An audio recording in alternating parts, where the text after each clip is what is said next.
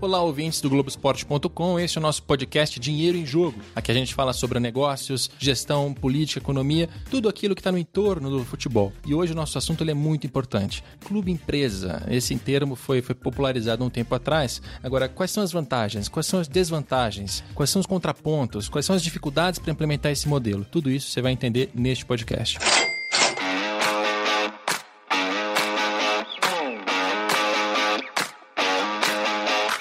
E para esclarecer uh, esse nosso assunto de hoje, eu vou ter a participação aqui do Rodrigo Monteiro de Castro. Tudo bem, Rodrigo? Tudo bem, Rodrigo. É um prazer. O Rodrigo é advogado especializado em direito societário, é isso? Exato. Societário e mercado de capitais. Maravilha. É um dos caras que mais entende desse assunto aqui no Brasil e que escreveu já alguns livros, né? Treze. Então, o, o mais recente, eu sempre confundo o nome do livro. É Futebol, Mercado e Estado. É, na verdade, antes, depois de Futebol, Mercado e Estado, veio Sociedade Anônima do Futebol tá. E depois Futebol e Governança. São os últimos três que faz um elo, cria o elo entre a minha especialidade, que é mercado de capitais, direito societário, uhum. fusões, aquisições, e o futebol, que acho que isso aqui talvez seja a paixão de uma parte relevante dos, dos brasileiros então, dos seres humanos, diria. É, é. Eu deixo a sugestão então para que você leia os livros do Rodrigo se você quiser se aprofundar mais no assunto. A nossa ideia aqui é: somos apenas dois, geralmente o nosso podcast tem mais convidados de outras praças, mas hoje somos, somos apenas nós dois. Em São Paulo, para não ficar chato, a gente vai responder as perguntas que eu pedi nas minhas redes sociais. Aliás, fica o convite, arroba Rodrigo Capelo, tanto no Twitter quanto no Facebook. De vez em quando a gente vai abrir uns espaços para interação, para sugestão de pergunta, crítica, comentário. Segue que você pode aparecer aqui. Vamos rodar nossa primeira pergunta que a gente recebeu de um nosso, do nosso ouvinte aqui do Globoesporte.com. Boa tarde, Capelo. Aqui quem está falando é Matheus Lacerda, do Rio de Janeiro. E, antes de tudo, boa sorte no, na nova empreitada no podcast. Minha pergunta eu acho que é a mais básica possível para o tema atual. Por que um clube deveria se transformar numa SA? Quais seriam as vantagens financeiras e competitivas futuras para isso? Ok? Um abraço.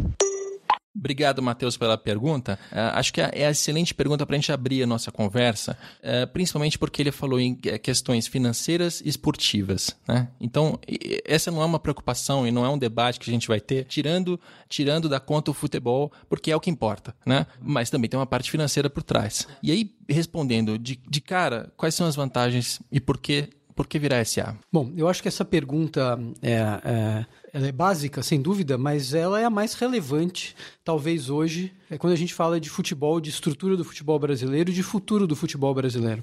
Compreendê-la, ou compreender é, o que está acontecendo no mundo e no Brasil, é, é fundamental para que a resposta é, seja, então, é bem estruturada. Então, é, a gente poderia, talvez, inverter. Por que não? É? E quando olhamos o mundo, é, o mundo que protagoniza o futebol é, em qualquer parte, sobretudo na Europa, mas isso vem também da América do Sul, América do Norte e da Ásia, é, sobraram pouquíssimos times que não mudaram o seu status, o seu estado é, jurídico. É, podemos citar apenas, assim, acho que dois mesmo, realmente importantes, que são Barcelona e Real Madrid, porque ali o que existe é algo além de futebol. É uma política entre a Espanha unificada e a Catalunha, a Catalunha é, é, livre. Não é? Tirando esses dois, todos os grandes times que protagonizam são empresa. PSG, Bayern de Munique, Roma, Juventus, Porto, que foi até objeto de um texto recente do, do Rodrigo Capello, Sporting e assim por diante. Atlético de Madrid e, e assim vai. É, quando transportamos essa, essa perspectiva para o Brasil, o futebol brasileiro é justamente o inverso. Não há no Brasil nenhum time é, de primeira divisão, nenhum time relevante, assim, em termos de, de estrutura e de torcida, que tenha modificado e tenha passado por um modelo de, é, de empresa.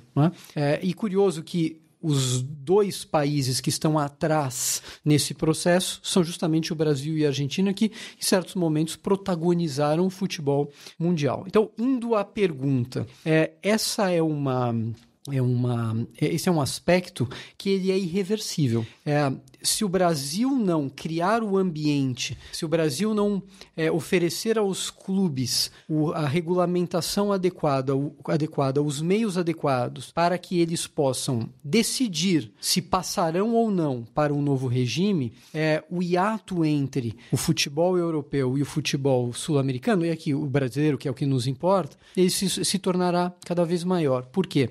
Porque o futebol europeu encontrou um meio de se financiar a partir da estrutura empresarial, ele pode ir a mercado, ele pode se financiar, ele pode arrecadar recursos, ele tem como oferecer garantias, ele tem como desenvolver, desenvolver uma atividade que ela é futebolística, ela é esportiva, claro, mas ela também se tornou econômica. A competição mundial, é, é global, ela é muito intensa. O futebol brasileiro é a prova de que aqueles clubes, aqueles times que permanecerem no estado é, clubístico, amador, associativo sob a forma então de associações sem fins lucrativos, é, não vai se esses clubes não se viabilizam e não se viabilizam por um motivo muito simples: é, eles não têm como se financiar. É impossível, é, é, é inviável do ponto de vista jurídico é, encontrar financiamento para uma atividade empresarial complexa, dinâmica e que demanda recursos como o nosso futebol. É, se nós imaginarmos os investimentos que são feitos nos clubes estrangeiros, seja com negociação de jogadores ou com estrutura, estádios, centros de treinamento, isso só é possível com dinheiro e muito dinheiro. Sem essa, essa possibilidade de trazer para o Brasil recursos para que os times possam, então, criar um novo modelo, eles é, se tornarão, ou melhor, eles não conseguirão sair dessa é, estrutura atual que os passou para uma espécie de fornecedores de mão de obra, ou pé de obra, ou de commodity. O que somos hoje? Somos basicamente exportadores de jogadores muito jovens, despreparados, ainda não formados, que saem, são alguns. É, é, é trabalhados e atingem um outro patamar, muitos se perdem pela vida e, e, e gente, o brasileiro nem ouve falar deles, e alguns voltam, mas é, é com relativo ou pouquíssimo sucesso. Então, é, é, o ponto é: quem não estiver preparado para essa nova realidade, é, não vai conseguir competir em altíssimo nível. Ah, deixa, deixa eu entrar agora para a gente. Uh, é uma pergunta complexa e bem aberta, com uma resposta também complexa e aberta. A gente vai pegar cada item disso e tentar explicar um pouco mais. Uh, primeiro ponto: quais são as, os modelos, né, quais são as estruturas societárias disponíveis, uhum. né, quais são as opções para as pessoas entenderem? Associação sem fins lucrativos, que é o que predomina hoje no Brasil. Os clubes foram fundados ali por volta de 1900, já com uma, uma, uma estrutura societária próxima dessa, e isso desde desde então nunca foi alterado. Além disso, você tem a estrutura de uma sociedade anônima ou de uma empresa com, é, limitada ou de uma empresa que tem capital fechado apenas entre alguns investidores, empresa com capital aberto que vai à bolsa de valores, mas todas elas são empresas de fato. Né? Então, a primeira divisão que a gente faz aqui é: você tem a associação sem fins lucrativos e você tem a empresa, e dentro das empresas você tem uma série de possibilidades. Estou falando bobagem? Não. Então vamos lá. É, de fato, o nosso futebol se organiza sob a forma de associações sem fins lucrativos lucrativos, os clubes que reúnem pessoas que têm interesses ali associativos, de se reunir, de fazer política, o que é legítimo. O clube social, é o né? Clube social. Aquela galera da, da piscina, da bote, que pega uma toalha, vai para o fim de semana no, no clube. É, foi fundado assim, né? E na origem para o futebol exato, também, que ele exato. não era profissional. Uhum. A partir do momento em que a atividade futebolística ela se expande e, e atinge um determinado patamar, é, ela fica presa dentro dessa estrutura associativa e amadora. Né? Os diretores não são remunerados, são membros da associação, conselhos com centenas de pessoas que têm preocupações né, distintas. Um está preocupado com a bote, outro com a piscina, outro né, com a festa alemã, outro com a festa junina e alguns com o futebol. Dentro dessa estrutura, uma atividade econômica e que mexe com a paixão do torcedor. Não é? é ah, e eu acho legal fazer a gente colocar um recorte também histórico, porque é, de uns tempos para cá, o futebol virou um negócio maior do que ele jamais foi. Né? A quantidade de dinheiro movimentada não para de aumentar.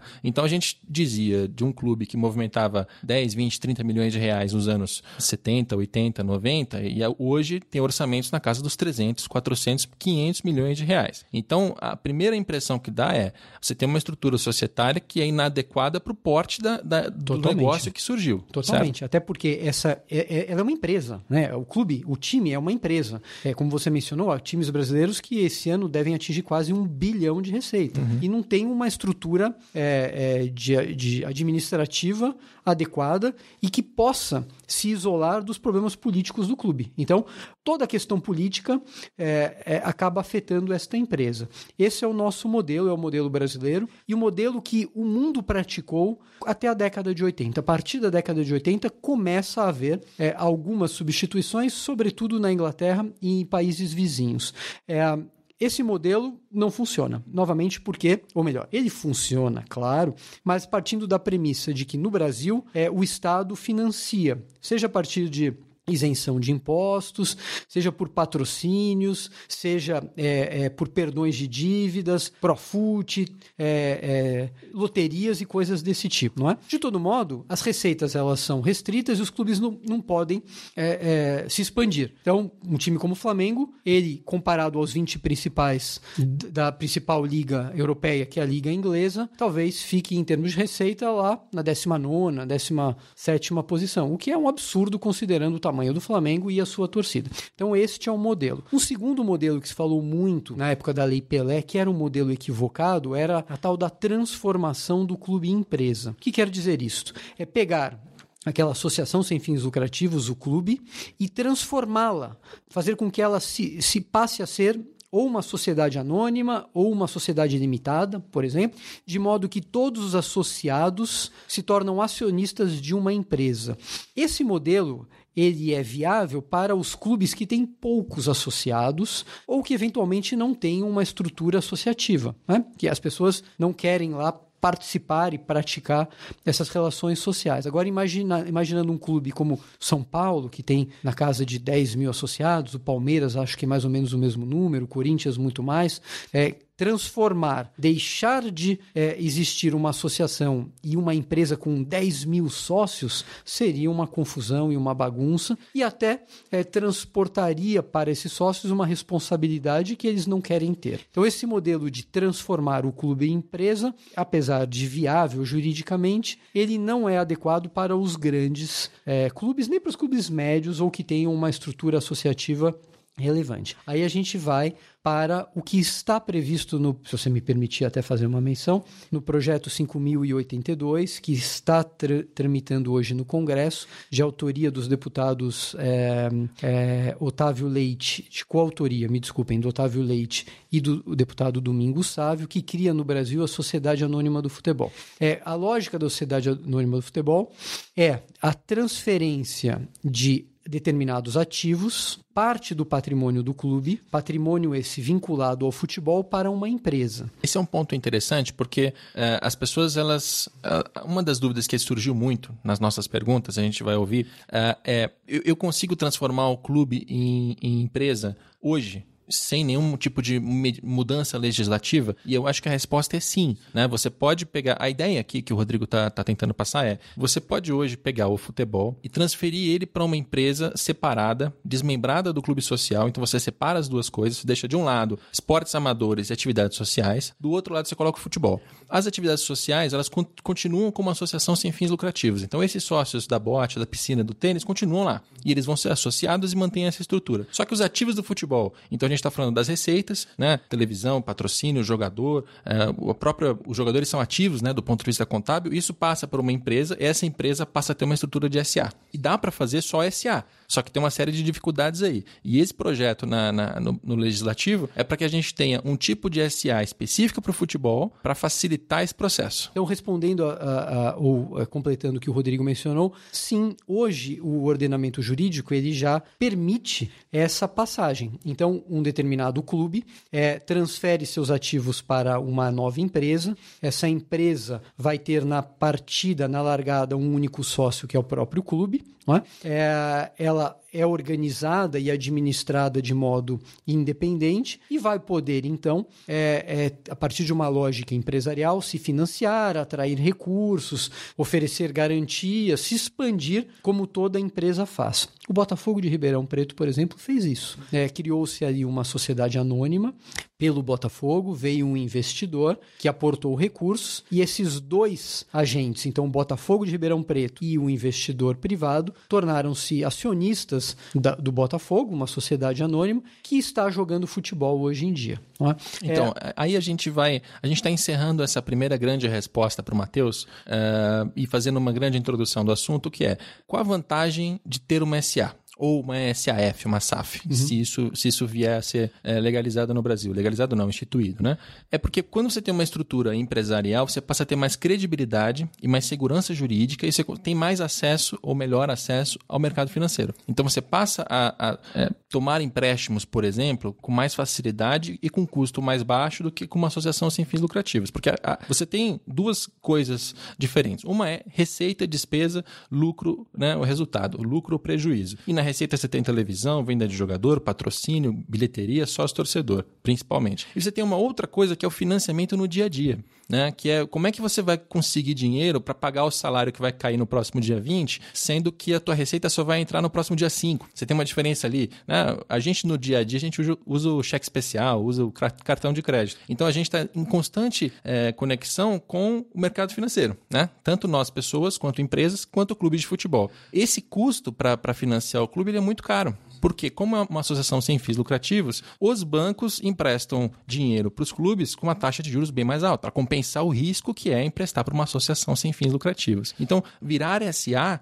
de partida, você já vai baixar o seu custo financeiro, porque você vai ter mais credibilidade. O banco que emprestar sabe que vai, vai, vai receber de volta, porque tem mais garantia, né? Você tem mais, mais ferramentas. O clube está submetido a uma lei de SAs, que faz uma série de exigências em relação à governança, transparência, compliance, etc. Então, o negócio tem mais credibilidade e, a partir daí, os clubes têm mais acesso a dinheiro. Acho que essa é a principal vantagem, né? Sem dúvida. E quando a gente falou no início que a questão fundamental é de financiamento, é, você captou, é, e não poderia ser diferente, né? acho que é a pessoa que mais entende isso, desse assunto hoje no Brasil, é, é, quais são os motivos disso, não é? O fato de criar uma empresa, por si só, não é a solução para nada. Né? Exato. Né? Mas ao criar uma empresa, ao segregar a questão política, a questão clubística, associativa dentro de uma, de uma associação que é feita para isso e tem que continuar, e de outro lado, uma empresa que vai ter ativos, que tem história, que tem patrimônio, que tem uma torcida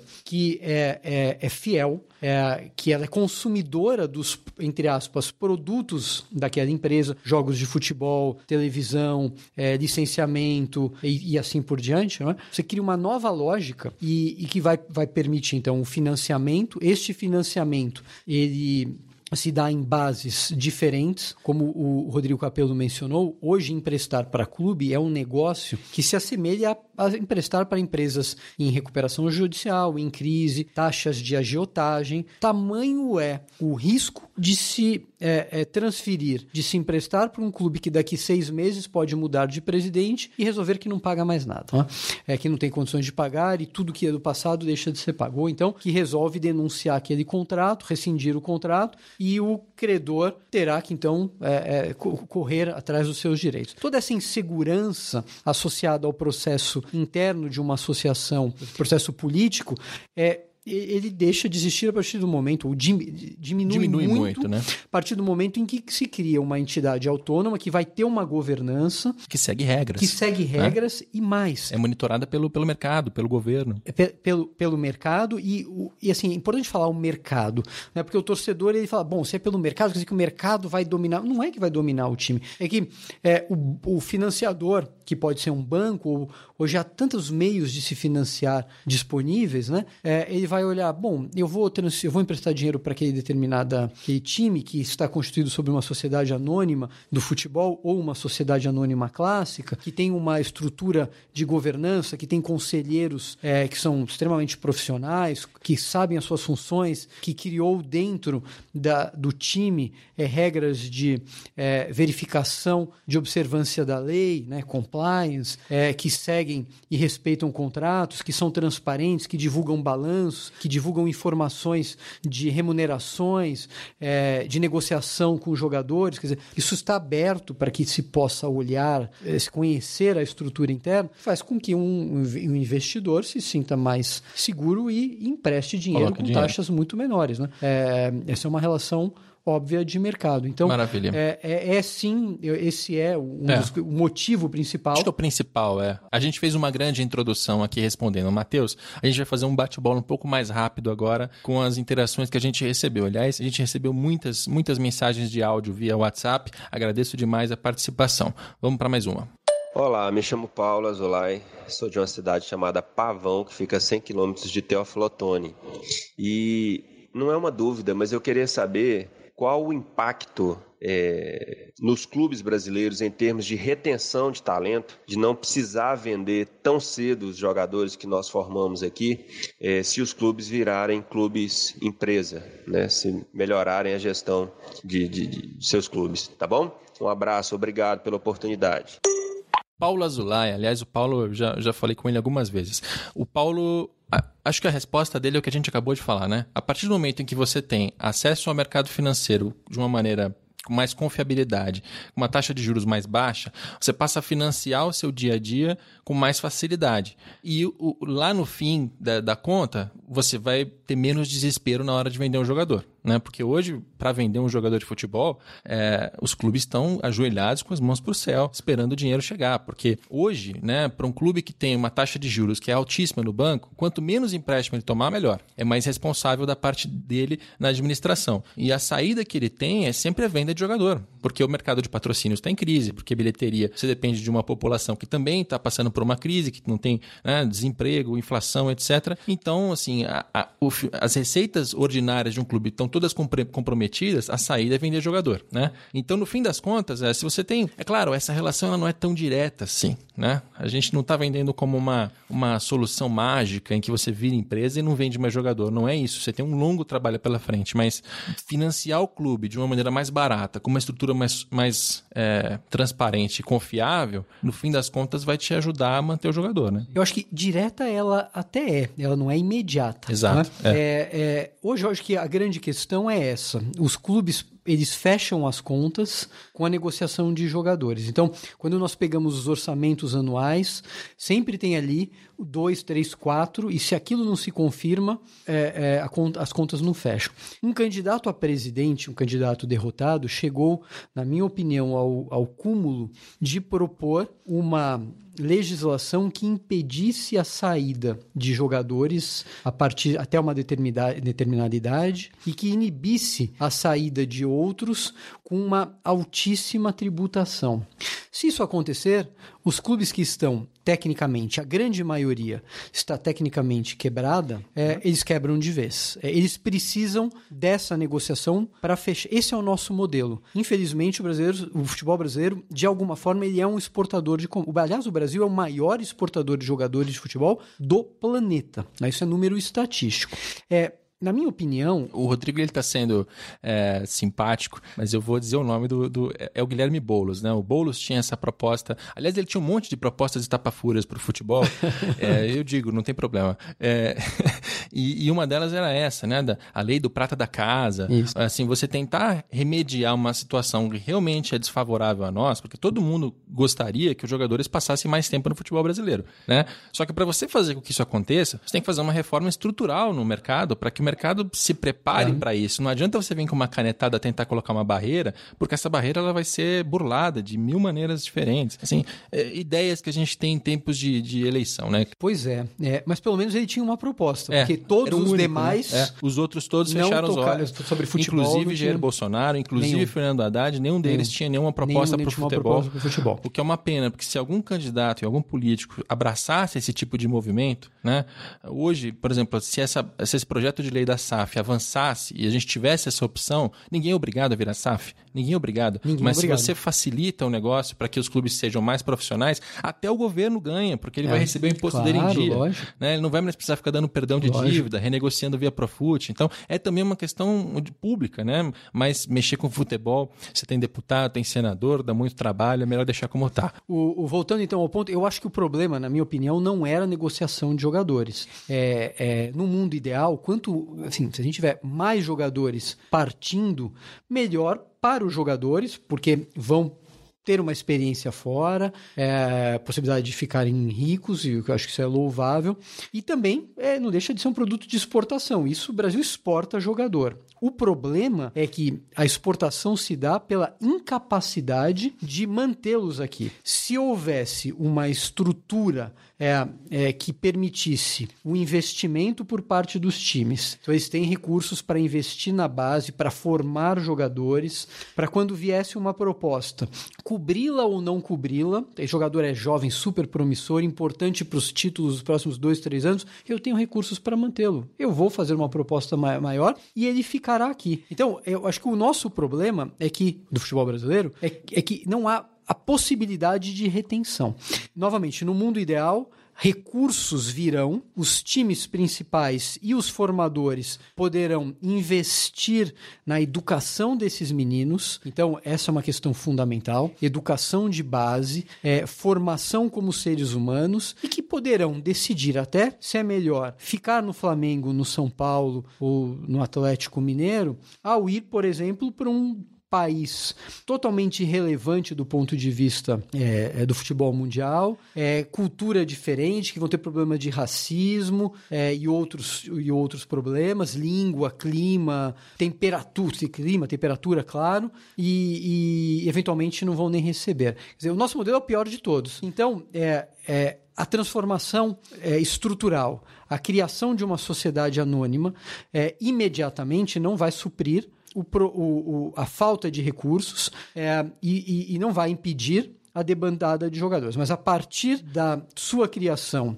e de uma estruturação de um plano de negócio adequado, a forma de captar recursos, melhor, e essa, essa captação de recursos vai envolver um bom programa de governança, compliance, transparência. Isso vai permitir que o investimento seja feito, se forme mais e os times dependam menos da exportação dos meninos, da exportação, da exportação de commodity. Então esse é um processo que no tempo ele se equilibra até o ponto em que o futebol brasileiro pode se tornar importador de craques. Por que não? Surge um bom jogador na Argentina é, antes de ir para a Europa, é, temos recursos aqui, vamos trazer esse jogador para cá. Você se torna uma referência planetária. É, um ou até mesmo futebol... mercados secundários na Europa. Né? Claro. Né? Você, tem, você tem um Ajax, você tem um Porto, você tem claro. um, né, clubes que não tem tanto dinheiro assim que a gente Sem poderia dúvida. ter os melhores jogadores deles Sem aqui. Dúvida. Né? Vamos para a nossa próxima pergunta do, do nosso ouvinte.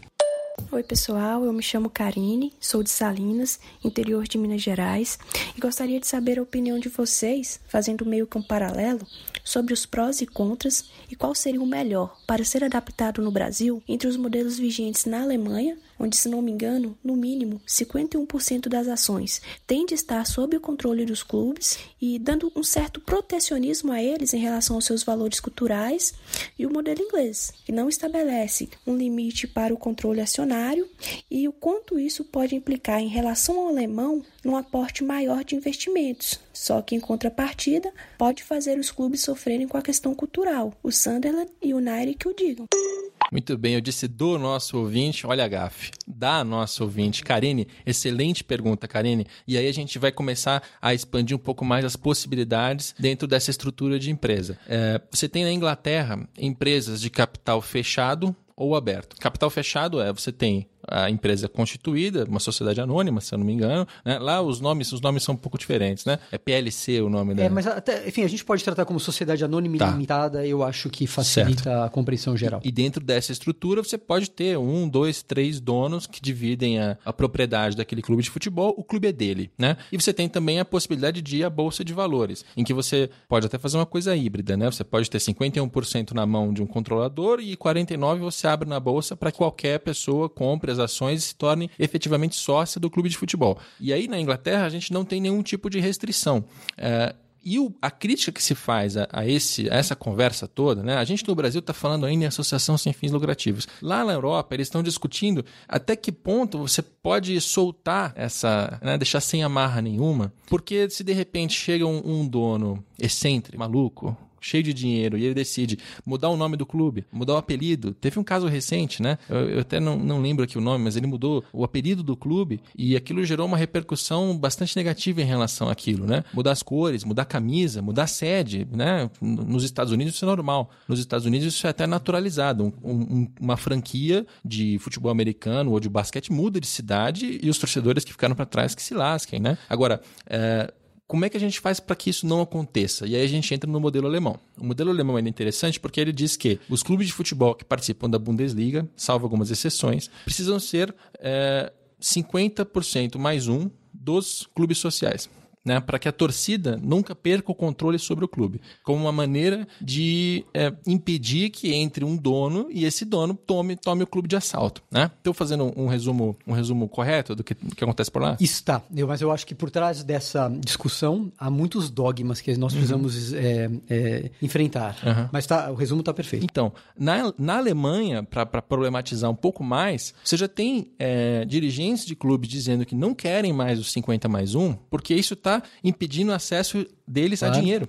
Né? Porque, por um lado, você tem um Chelsea que tem dinheiro vindo de fora, você tem o Manchester City com dinheiro vindo de fora, você tem o PSG com dinheiro vindo de fora, né? Dinheiro vindo de fora, que eu quero dizer com isso? Não é dinheiro que está dentro da própria liga ou do próprio país, é dinheiro que vem da Rússia, é dinheiro que vem do Oriente Médio. E esses clubes estão fazendo investimentos cada vez maiores e estão tirando espaço dos alemães em nível é, continental, né? Então, veja, a gente não tem um, um modelo em que não tem problema. Né? Sempre tem algum tipo de problematização em cima. Uh, agora, o que a Karine está tá mencionando é muito legal. Muito. Né? É muito legal é porque. É importantíssimo. A gente começa a olhar para diversos contrapontos e maneiras de olhar para isso. Agora, numa dessas, você curte qual modelo? Assim? Você, você acha que o, a gente não deve ter amarras, como é o caso do futebol inglês? A gente deve ter uma, alguma, alguma medida de proteção, como é o futebol alemão? Para onde a gente vai? Então vamos lá. É, quando nós fizemos o estudo da Sociedade Anônima do Futebol e o projeto de lei que está tramitando, essa discussão surgiu e com bastante intensidade. E, e nós tivemos a oportunidade, é, quando eu digo nós, porque o projeto é feito por mim e pelo, pelo, pelo, pelo, pelo Dr. Mansur, né? José Francisco Mansur professor. E, e, discutimos esse tema com jornalistas, você e o Rodrigo Capello, inclusive. Gente tivemos a oportunidade de debatê-lo, é, presidentes de clube, jogadores. E é, nós chegamos à seguinte conclusão que eu acho que é a conclusão hoje que a Alemanha está é, é, caminhando e que deve haver uma, uma mudança significativa ali. A imposição de um limite é, máximo para um investidor inibe e afasta o interesse do investidor, exceto pelos grandes times. Então, quem tem recursos na Alemanha? Bayern de Munique, Borussia Dortmund e mais um ou dois. Dentre esses um ou dois é o Red Bull, que por vias é, transversas, conseguiu criar uma estrutura por meio de um clube em que o número de associados é, é, é irrisório, que gera muita crítica lá no mercado. É um time até de certa forma antipatizado lá, porque conseguiu trazer um grande investidor fugindo dessa norma. O fato é que, como o Rodrigo bem adiantou, o dinheiro desapareceu. Né? O grande dinheiro desapareceu. Paralelamente, nós é, é, é, presenciamos o surgimento de grandes potências que, há coisa de 10, 15, 20 anos, eram irrelevantes irrelevantes do ponto de vista é, local, regional e mundial. PSG. PSG. Manchester City. O que era o Manchester City? O quem era o Manchester City há 10 anos atrás? É, ele surge, então, do, da possibilidade de investir e, e, e, de se montar um grande time. Se a gente perguntar aos torcedores do Manchester City se eles preferem o, o, o City antes da chegada desses recursos ou depois, talvez uns 180 saudosistas vão dizer: Eu gostava da época em que eu chegava aqui e não tinha torcedores de todos os lugares do mundo, etc. Agora, para. Que a gente não disputava nada, não que a gente não ganhava nada. É, é um negócio, é, é, um sentimento até meio. É, eu não sei dizer que é egoísta, mas é legal chegar na arquibancada ali de, sozinho, de concreto, né? sozinho, uma... sozinho, vem um amigo que e vender canole na Rua Javari. Ah, que legal, conheço todo mundo aqui. Mas é, é uma outra realidade, né? O sítio hoje é uma potência. Né? É, então, eu acho o seguinte, existe, existe modelos híbridos? Existe. o modelo da Sociedade Anônima do Futebol, que está tramitando, prevê o seguinte: que enquanto o clube tiver uma ação sequer, uma ação pode ser de um capital de bilhões, uma única ação, ele terá poder de veto sobre temas culturais e estruturais. Então, mudança de cidade, de nome, é, hino, cores, estádio, isso não pode ser mudado, tá? Mas o que é muito importante, Karine, é que é, nenhum é, investidor extravagante chegará é, num clube e o adquirirá se os associados do clube não quiserem. É, para que, por exemplo, o Botafogo é, constituísse a sua sociedade anônima e depois aceitasse o ingresso de um investidor, é, os associados tiveram que aprovar. Eu, eu, contesto um pouco isso, porque a gente sabe que. Não, o que você está falando tecnicamente está correto. Mas a gente sabe que os conselheiros de um clube de futebol nem sempre representam aquilo que a torcida quer. Ou aquilo que interessa ou que importa a torcida. Né? Legalmente você está correto, mas é, eu, eu também não confiaria nesses nesses conselheiros, assim, porque é verdade, né? Rodrigo, mas é, é, é, quando é, esse o ponto, né? É, o seu ponto de partida é a quem pertence hoje o time de futebol? Hoje é o conselheiro. Não pertence Tecnicamente já ao torcedor, é o conselheiro, né? não é do torcedor, é, exatamente. Será que o torcedor do Vasco se identifica com o Eurico Miranda? Uhum. Será que o torcedor do São Paulo se identifica com o Juvenal Juvencio? Para não mencionar presidentes uhum, atuais e tal.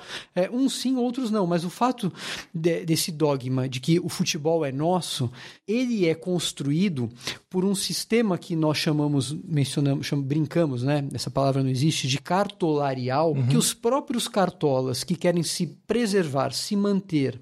E mais importante, eles querem dominar toda a riqueza do futebol, né? É, é, é, é, acabam divulgando para criar o temor de que um investidor não preservará a tradição de um time. É uma meia ou uma absoluta falta de verdade. É, um investidor, por exemplo, que coloque é, dinheiro no Botafogo de Ribeirão Preto, ele está olhando para quê? Ele está olhando para o torcedor do Botafogo de Ribeirão Preto. É... é... que em algum momento ele pode tomar a decisão de que, olha, Ribeirão Preto não tem uma população grande suficiente, não tem uma economia bacana, eu quero mais do que isso aqui.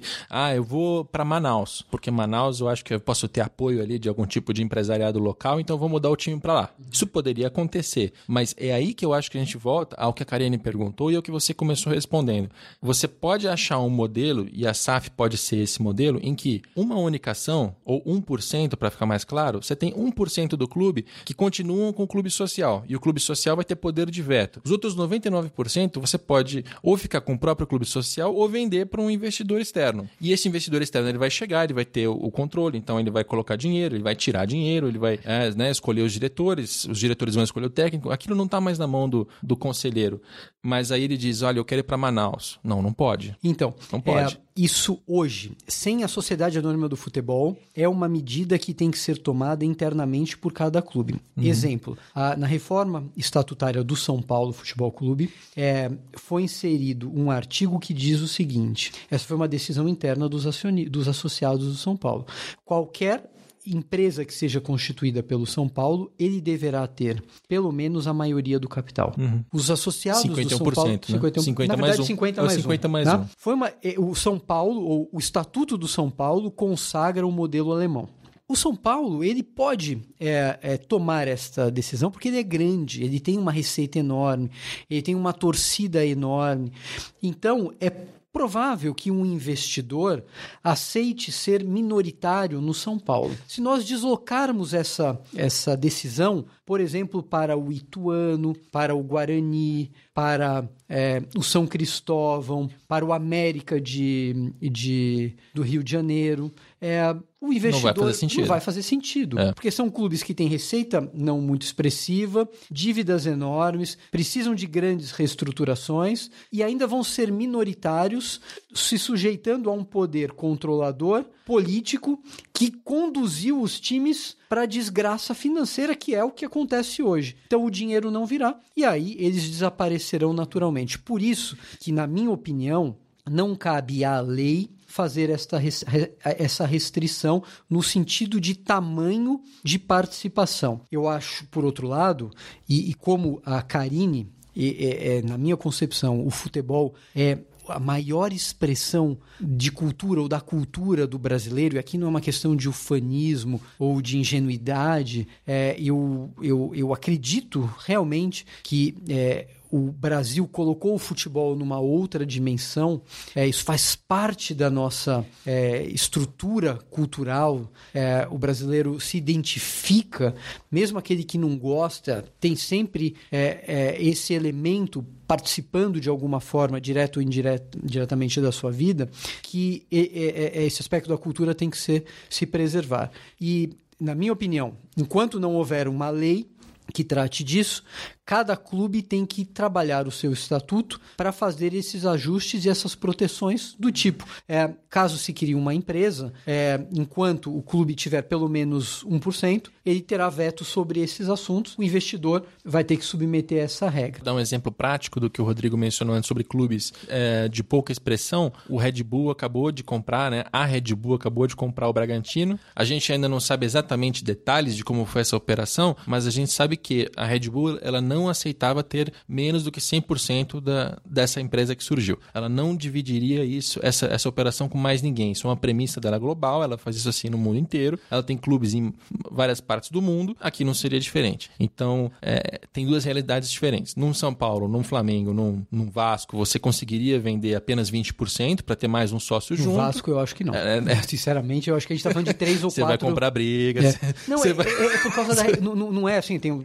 muito apreço pelo Vasco. É pela realidade patrimonial dos uhum, times. Sim, sim. É, o modelo da Carine, ou a preocupação da Carine e a importação do modelo alemão, vai acabar transformando o Brasil num mercado de seis ou sete superpotências e vai fazer com os Olha, demais. Eu, eu, falei coisa parecida e tô sendo achincalhado até hoje, Rodrigo. Sai dessa, cara. vamos, vamos ouvir a nossa próxima pergunta. Ah, boa tarde, Rodrigo e participantes. Na opinião de vocês, até que ponto a CBF, instituição que rege o nosso futebol, poderia obrigar, ou melhor, criar uma legislação para que todos os gestores dos clubes de série A e B do nosso futebol sejam profissionais certificados pela própria CBF e não amadores. Não seria cabível? Penso que dessa forma caminharíamos para ter mais clubes e empresas aqui no nosso futebol. Olha, a minha opinião bastante pessoal é de que a CBF ela, ela, ela, tem, ela tem algumas responsabilidades, claro, e ela tem a responsabilidade de regulamentar o mercado do futebol. Né? Uh, e ela está fazendo isso e ela segue normas da FIFA, inclusive, são questões que vêm de cima para baixo. Agora, na questão de transformação em empresa, de desmembrar e abrir uma SA, eu acho que a CBF tem que ser muito mais uma condutora, tem que estimular boas práticas do que tentar fazer na marra. Eu concordo plenamente. Aliás, é, é, é, é uma, uma entidade é, privada, sem fins lucrativos, e eu acho que essa. A, a, a, a pergunta é muito interessante, uhum. mas para mim se, seria ilegal, porque não compete a ela exigir requisitos que a própria lei não exige. Então, é, a partir do momento em que um administrador de um, uma associação sem fins lucrativos cumpre os requisitos previstos na lei, ele pode exercer aquela função. Para que a gente atinja, e outra, né? É como o Rodrigo Capello mencionou, é, o papel da CBF ele deve, deve ser delimitado. É, quanto mais é, o, o, o organizador local se imiscuir nessa, é, nessa modelagem, mas mais a gente corre o risco de ter uma, uma estrutura que fuja a, um, a, uma certa liberdade que os clubes precisam ter de se organizar. A CBF tem o seu papel e sempre vai cumprir o seu papel. Ela tem que ficar lá. Por outro lado, é papel dela é, contribuir para a discussão e mais do que isso, a partir do momento em que os clubes criem suas empresas, que ela é, produza uma regulação interna para que possa facilitar a passagem das questões que são de sua competência do clube para a sociedade anônima de futebol ou para a SA. Exemplo, Botafogo. Botafogo até pouco tempo era um clube, criou uma sociedade anônima. Então, é, a Federação Paulista e a CBF se depararam com a situação. Quem é o titular dos direitos daquele jogador? Quem vai se inscrever no campeonato? Quem vai poder, ou quem deve cumprir os requisitos previstos na, na lei para que o, por exemplo, a lei do Profut, né,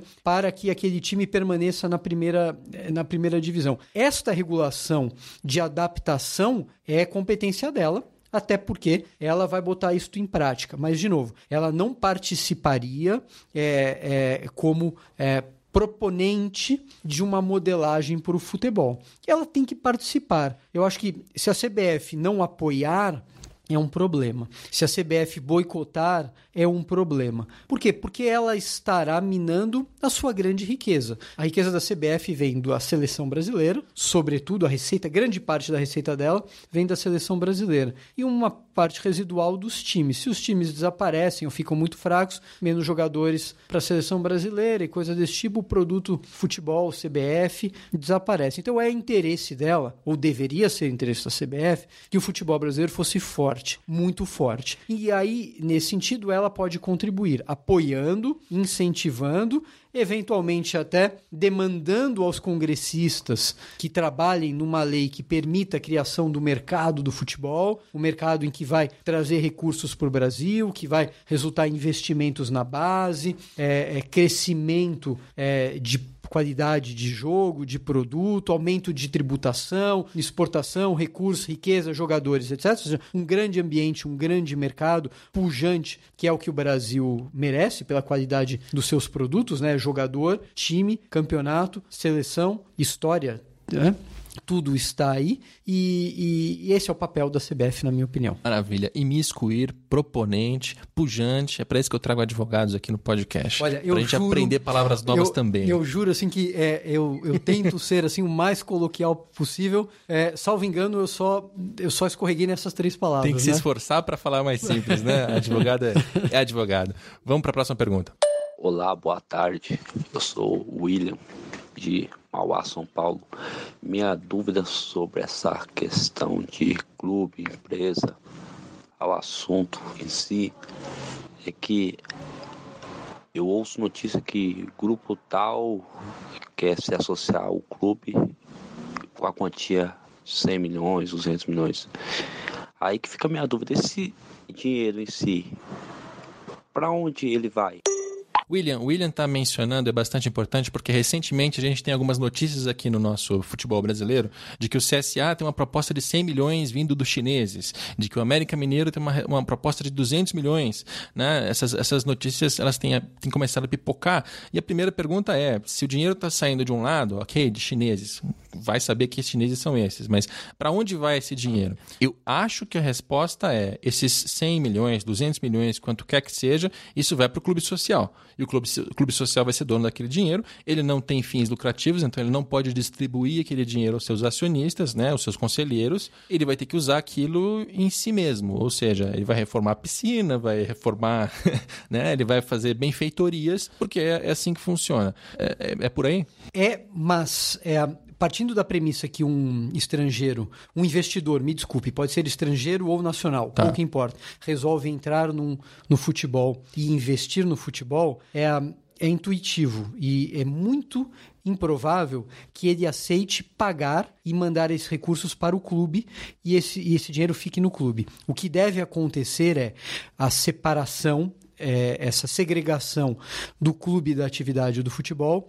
O dinheiro provavelmente vai entrar nesta nova empresa e este investidor, juntamente com o clube, vão definir a alocação desses recursos. Se o investidor tiver 95%, 80%, 75%, ele vai ter mais poder na decisão de onde investir. Ou seja, ele pode chegar com 100 milhões e decidir o seguinte: olha, vem cá, é, conselheiro, presidente com quem eu estou negociando. Vamos decidir que desses 100 milhões, a gente vai usar 40 para pagar as dívidas do clube hoje, para sanar a tua vida aí, porque você vai virar clube Sim. social, você não vai querer manter essas dívidas contigo. A gente vai usar outros 40 para fazer investimento em jogador de futebol, porque a gente pretende que o, que o desempenho melhore. Né? Então já deu 80. Faltam 20. Esses 20 a gente vai é, deixar com o clube social, é como se a gente estivesse gastando esses 20 não na, acho que na vai deixar, compra. Não, não acho, vai deixar nada? Não, eu acho que não. Por quê? Porque não fecha a conta. É, se, se, a gente olhar a situação financeira e patrimonial dos clubes hoje, é, eles valem zero. Uhum. Tecnicamente, eles valem zero. Tá? Eles, são, eles têm patrimônio líquido negativo, têm dívidas e etc.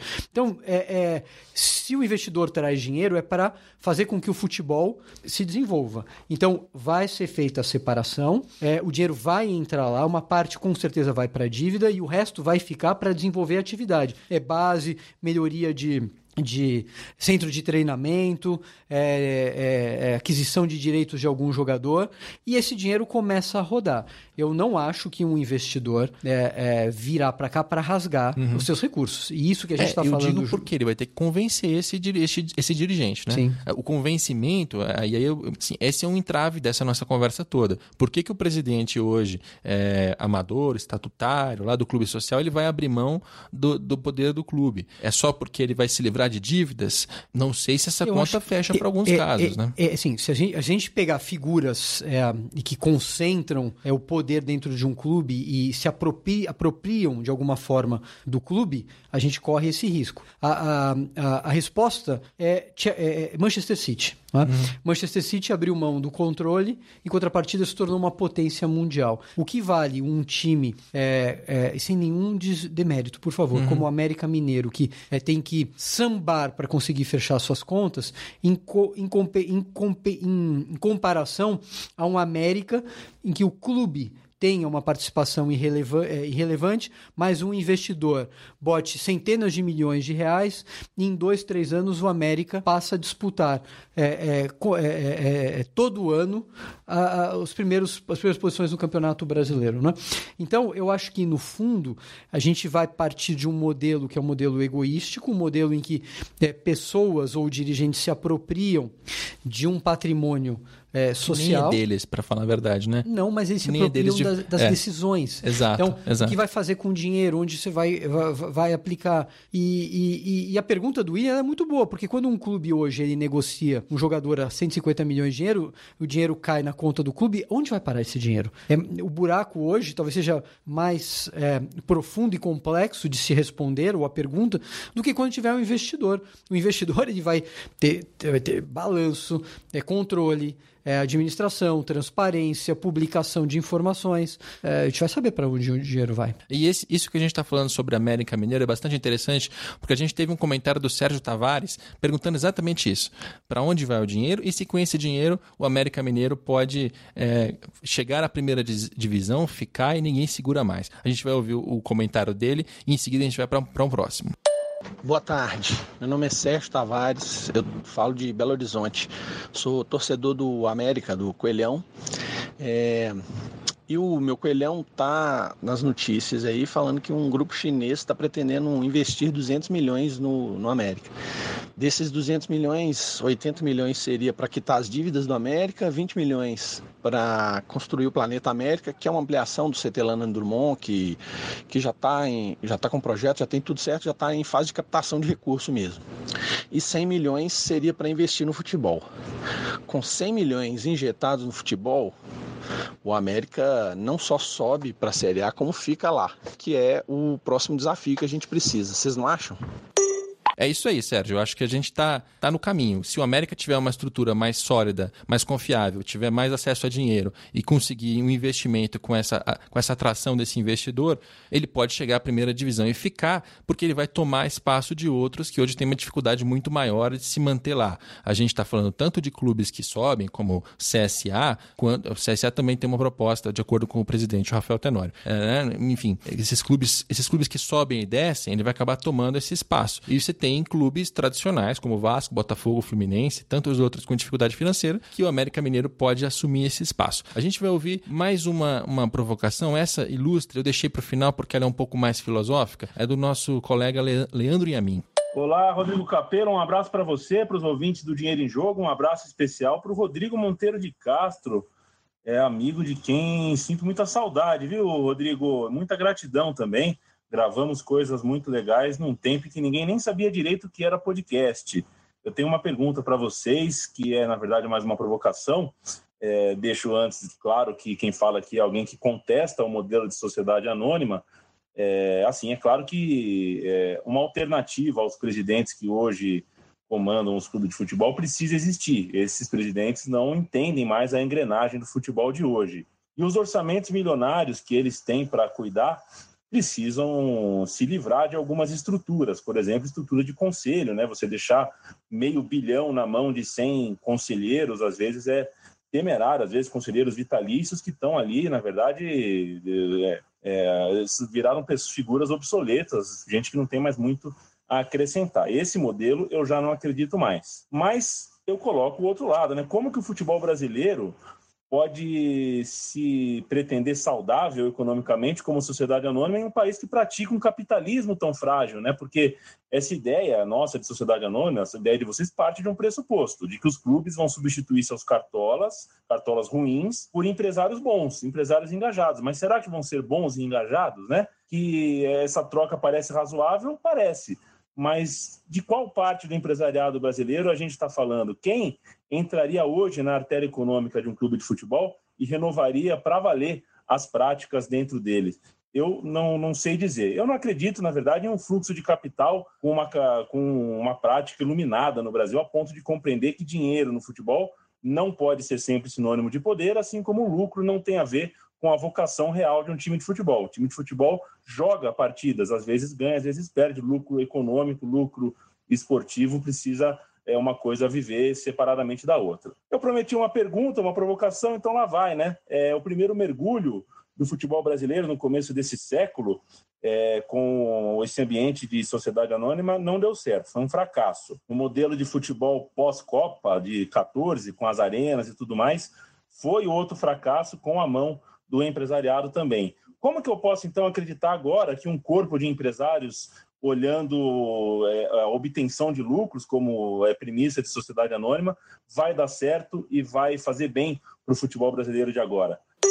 Eu pedi a provocação do Yamin, é, pedi especialmente para ele mandar, até deixo o convite para que no próximo programa ele, ele, esteja aqui com a gente no, no estúdio para gravar, é, porque ele tem uma visão que é bastante difundida, que é a visão do. Yamin, você me desculpa se não for o seu caso, tá? Mas é do ódio ao futebol moderno, é da mercantilização exagerada que está tomando o espaço do futebol romântico. E eu entendo um pouco do que ele está dizendo aí, é, do ponto de vista de que nada do que a gente está dizendo aqui é uma solução mágica. Ele tem razão, você tem empresários ruins que podem assumir o clube de futebol, né, mesmo nessa nova estrutura, e fazer um monte de bobagem. A pergunta que eu deixo é uma, uma contra-pergunta, praticamente, né? E, e do jeito que está hoje, já não é assim? Né? Do jeito que está hoje, você tem um dirigente, ele já não está fazendo bobagem, né? você já não tem dirigentes bons e dirigentes ruins, você já não tem um, um Maurício Gagliotti no Palmeiras que faz um excelente trabalho, um Eduardo Bandeira de Mello que fez um excelente trabalho no Flamengo, e você já não tem é, diversos outros presidentes que fazem péssimos trabalhos e que estão acabando com os clubes. Né? Quer dizer, você não tem um, uma, uma estrutura, um modelo empresarial que vai solucionar por si só. Né? A questão é, quando você coloca aí, você vai dar mais transparência, você vai obrigar essa empresa a seguir regras um pouco mais rígidas. Então você coloca estímulos para que essa, para que tenha uma boa gestão e para que tenha menos problemas e tanto de incompetência quanto de, de, de, de desvios, né? Eu, eu acho que é meio por aí. Agora, você jogou bola com o Yamin? Não, então, aliás, um abraço ao Leandro. Não tive esse prazer. É, quando eu conheci o Leandro, eu já estava aposentado dos campos de futebol. Não que, que eu não pudesse enfrentá-lo, uhum. mas a vida acabou é, me afastando. E o Leandro é um. É, dizem que é um grande um grande zagueiro, joga no Autônomos, né? Futebol uhum. de várzea aqui, o potente futebol de várzea do estado de São Paulo, e falam que ele é muito bom. Eu lá tenho minhas dúvidas, mas prefiro acreditar nos amigos. Então, eu, na bola eu não sei, mas, mas o raciocínio dele é bacana, o né? O Leandro é um grande amigo, um grande cara, um apaixonado, uma pessoa incrível e as saudades são recíprocas, Leandro. Eu acho o seguinte, a gente tem que tomar cuidado com generalizações, não é? E, e, e, e as premissas do Leandro, elas generalizam muito. Então, primeiro lugar, é, nós passamos por um processo é, selvagem durante a Lei Pelé. Com a Lei Pelé, se impôs de, houve, foi imposição e depois é uma possibilidade de criação ou de transformação do clube em empresa. É, isso foi feito sem pensar no ambiente. Né? Era só um formalismo legal, o que fez com que os times, é, é, é muitas vezes administrados por oportunistas, atraíssem oportunistas que quiseram se aproveitar daquele, daquela riqueza do futebol e não deu certo. Eu sou um crítico, Leandro, também a essa selvageria que foi a Lei Pelé. É, daí o surgimento dessa proposta da, da Sociedade Anônima do Futebol, em que se pensa o ambiente, se pensa o mercado como algo sistêmico. De um lado, preservando o futebol como um bem é, é, cultural, mas de outro, atraindo bons capitais. E também acho que falar de empresário ou empresariado que é, é uma generalização complicada, porque há muito empresário bom, como há empresário ruim. Advogado bom, advogado ruim. Jornalista bom, jornalista ruim ruim. É, e não é uma unidade, né? Não é uma unidade. Não, não é, é uma unidade. É porque quando você olha por isso como uma questão de disputa de classes, fica mais fácil você unificar. Exato. Olha, não, o empresariado está aqui, o proletariado está aqui, mas eu, eu, eu, pelo menos, acho que a visão do mundo é um pouco mais complexa do que isso. Muito. E os empresários, assim, não é uma coisa estática, uniforme, todo mundo do mesmo lado, com a mesma cabeça. Você tem milhares de maneiras de, de ver tudo isso, né? Claro, até porque 2014 não foi um ataque do empresariado, foi do Estado, né? Quem, quem, quem incentivou é, o que todo esse processo que a gente viu foi o Estado juntamente com alguns empresários. Então, é, é, empresários de construtoras, de, né, é, tentar demonizar, é, eu acho que é ruim. De todo modo, é, eu concordo com o Leandro que é, o modelo ele tem que ser um modelo que preserve, é, e a Karine também falou isso, né? Que preserve a nossa cultura, o bem, o bem cultural, mas que possa fazer com que a gente entre numa lógica que é um, feliz ou infelizmente, gostemos ou não, é uma lógica global. O futebol é jogado nos campos de concreto com venda, é, é, é, sei lá, de churros e coisas desse tipo, é, é, são situações muito especiais e que é, não tem como competir com essa altíssima sofisticação. Nós precisamos dar uma solução para isso. É, Hoje, um time já poderia passar para o modelo de sociedade anônima, como o Botafogo passou, ou como outros estão tentando passar. E que bom se passarem, porque vão poder atrair, eventualmente, bons investidores. Essa é uma análise que cada clube terá que fazer, e aí desenvolver o seu, o seu, o seu, o seu, o seu, o seu, o seu plano de negócios. Não é? Mas o importante aqui, e é o que se está pensando no Brasil, e talvez seja único, é, acho que pessoas importantes do mundo do futebol é, já tiveram a oportunidade de dar esse testemunho que essa grande discussão que se iniciou há mais ou menos três anos e meio, quatro, com a criação do mercado do futebol a partir da sociedade anônima do futebol, tem essas premissas. Então, é, por exemplo, o investidor ele vai ter que dizer quem ele é. é, é não cabe a uma lei dizer que aquele chinês, aquele brasileiro, aquele inglês não poderá ser investidor. Isso aí não é. Não, não, não compete ao Estado dizer isso. É uma lei geral e abstrata, né? Mas poderá, por outro lado, lado dizer, olha, você quer investir no futebol brasileiro, então você tem que dizer quem você é. Se for uma empresa investidora, vai dizer que tem que dizer quem é o dono lá em cima. Né? Impor limites ao poder de transformar o time que fica em São Paulo é, num time carioca. Aliás, a gente já vive esse risco. O Boa, por exemplo, não é, era. Já teve mudanças. A gente já é. teve. O que a gente verá com o Red Bull é mais uma, uma, uma, nova mudança. Então, o nosso futebol ele já é extremamente vulnerável. E essa insistência em manter o modelo que preserva, no final das contas, o sistema de cartolas, o sistema cartolarial e que destrói a possibilidade de criação de uma base de meninos, de jogadores, é, um mercado que possa é, ser rico em todos os sentidos, ajudar na edu educação do, do país, na união do país, que tem uma função social, uma função econômica, a gente só vai conseguir se esse ambiente for regulado. E é por aí que essas. É, preocupações do Leandro serão tratadas. Boa tarde, amigos do podcast Dinheiro em Jogo.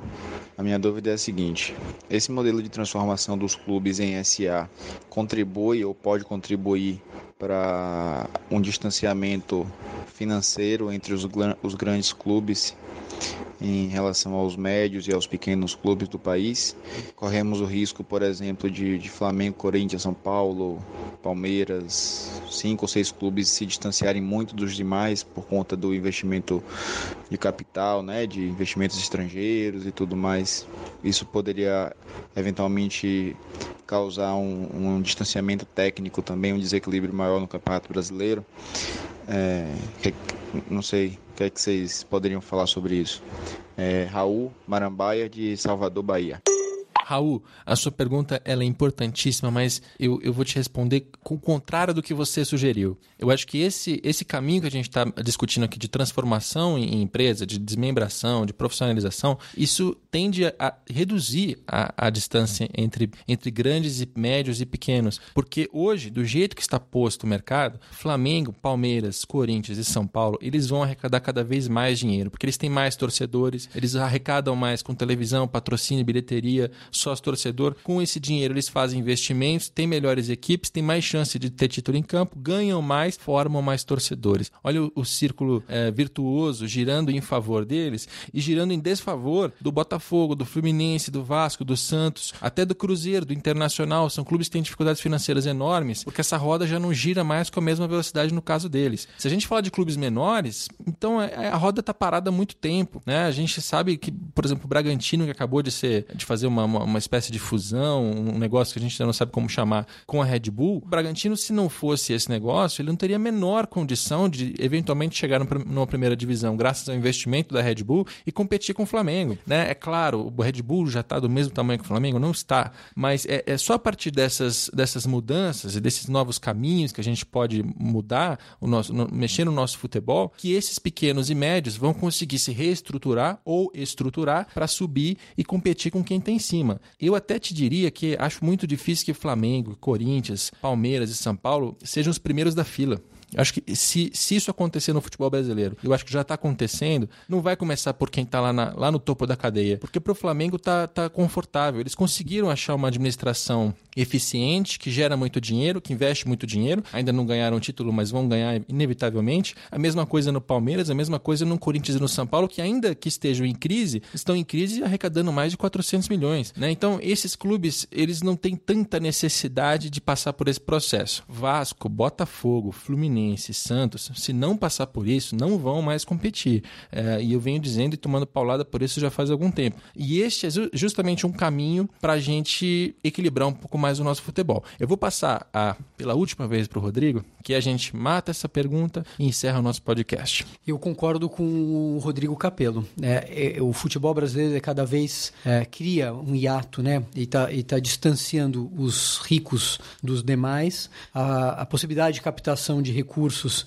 ela, ela é limitada e esses que se organizaram vão é, se enriquecer e dominarão o futebol. É claro que um ano um time tradicional vai ganhar um título, de, três anos depois um ganha um paulista. Sem dúvida, o futebol é mágico por conta disso. Agora, no, no, no, ao longo do tempo, a tendência é que isso se acentue.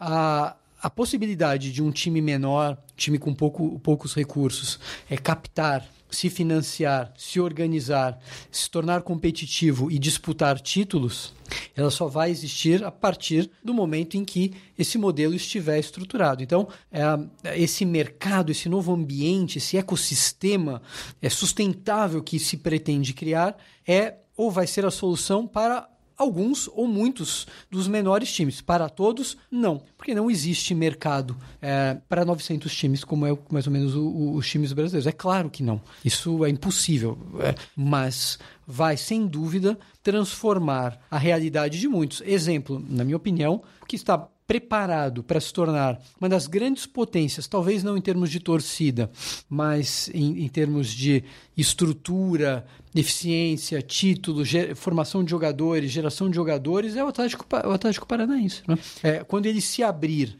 é, para um grande investimento, e eu acho que aí investidor vai ter de fila, ou fila de investidores para participar desse processo, o Atlético pode se tornar uma potência mundial, na minha opinião. E como Atlético, há outros que têm essa possibilidade. Até é, é, para talvez desespero do nosso amigo Leandro e a mim, o Juventus da Rua Javari. Exatamente. Se se abrisse, considerando a simpatia nacional, a torcida é, é, é ao redor e o que ele poderia eventualmente é, disputar primeira divisão, talvez ele não queira, talvez os associados não queiram. Melhor então, ficar na segunda divisão, talvez na terceira. É, deixa. Enfim, cada um tem a sua vocação e a sua preferência. Mas o fato é que o Juventus poderia, sim, é, em curto período de tempo, é, é, se tornar a primeira referência. Já que a gente está no poderia, deixar uma última pergunta. Pergunta não, uma, uma provocação. Torcedor, você já imaginou se o Manchester City chega e compra o seu clube? Isso pode acontecer. Manchester City tem clubes hoje no Japão, na Austrália, na Espanha, nos Estados Unidos. Ele tem filiais pelo mundo. Você tem uma, uma nova ordem de negócios surgindo no mundo, de multinacionais, que tem clubes por todo o mundo. Será que o seu clube não faria uma terceira camisa muito bonitinha, de, com azul claro? É,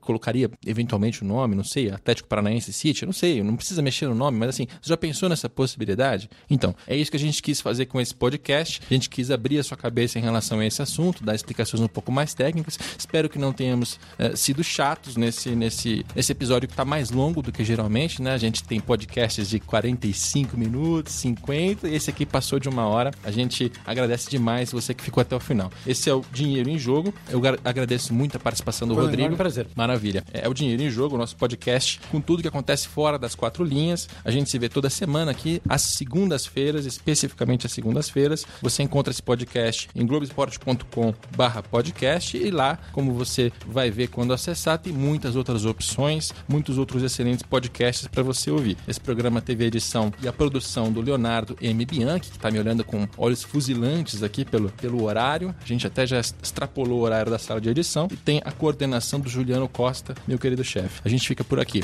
Um abraço.